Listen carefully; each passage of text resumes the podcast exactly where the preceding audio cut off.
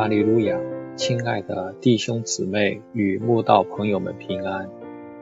今天我们要分享的是《日夜流淌心中的甘泉》这本书中二月二十七日大卫或者的顺服这篇灵粮。本篇背诵京剧《撒摩尔记下》十六章十一到十二节。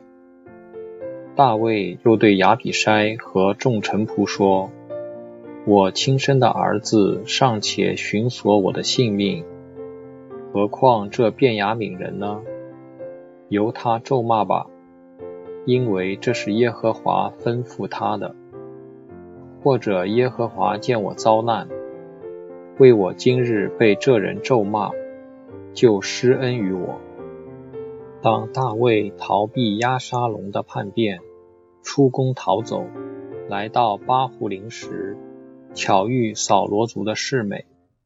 世美一见到大卫，完全不管大卫是个君王，竟毫不客气的就拿起泥土与石头丢向大卫，并咒骂大卫，因流扫罗全家的血，是个流人血的坏人。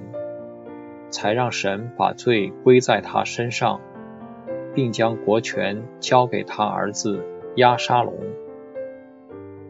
当时大卫的外甥亚比筛实在看不下去，就想杀世美，好让他闭嘴。但大卫却阻止亚比筛，并对众人说：“我亲生的儿子尚且寻索我的性命。”何况这便雅悯人呢？由他咒骂吧，因为这是耶和华吩咐他的。或者耶和华见我遭难，为我今日被这人咒骂，就施恩于我。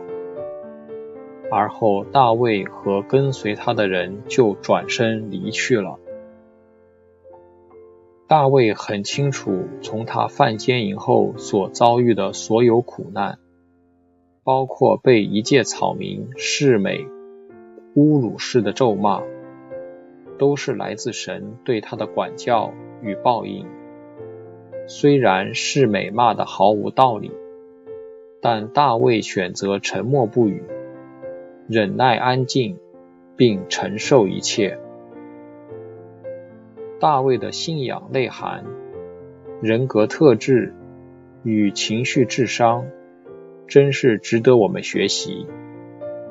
大卫非常明白，不管神怎么惩治他，永远都是一个慈爱又怜悯的神，因为耶和华有怜悯，有恩典，不轻易发怒，且有丰盛的慈爱。他不长久责备，也不永远怀怒。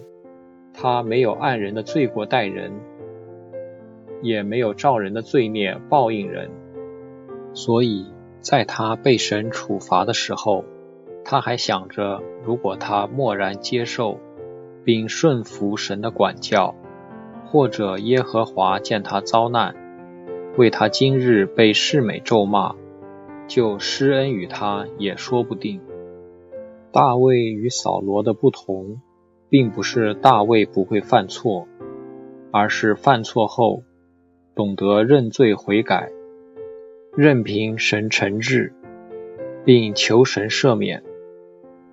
不像扫罗犯错后总是狡辩诿过，把过错推给别人，自己一点也不想改正。神的孩子啊，我们都是罪人。没有人不会犯错。如果不小心犯错，不管遇到什么难堪的处境，都要学习大卫或者的顺服，相信一切出于神，赶快跟神认罪悔改，或许还能得到神的赦宥，至少减轻责罚。让我们在忧伤痛悔中，依旧活在神的怜悯慈爱里，靠绳往前走下去。